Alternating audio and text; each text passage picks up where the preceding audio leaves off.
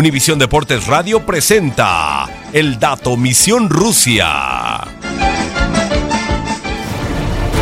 Francia y Croacia se verán las caras en la final este domingo en el estadio Luzhniki de Moscú.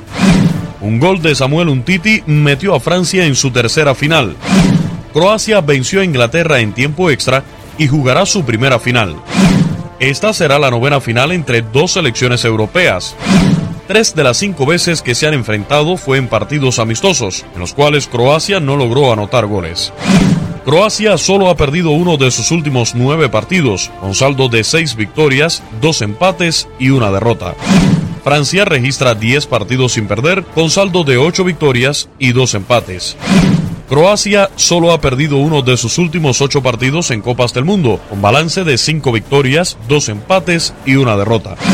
Francia solo ha perdido uno de sus últimos 11 partidos en Copa del Mundo. Tiene 8 victorias, 2 empates y una derrota.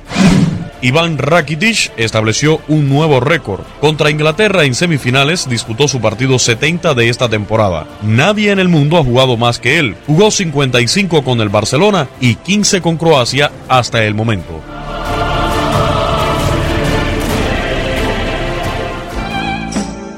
Univisión Deportes Radio presentó el dato Misión Rusia.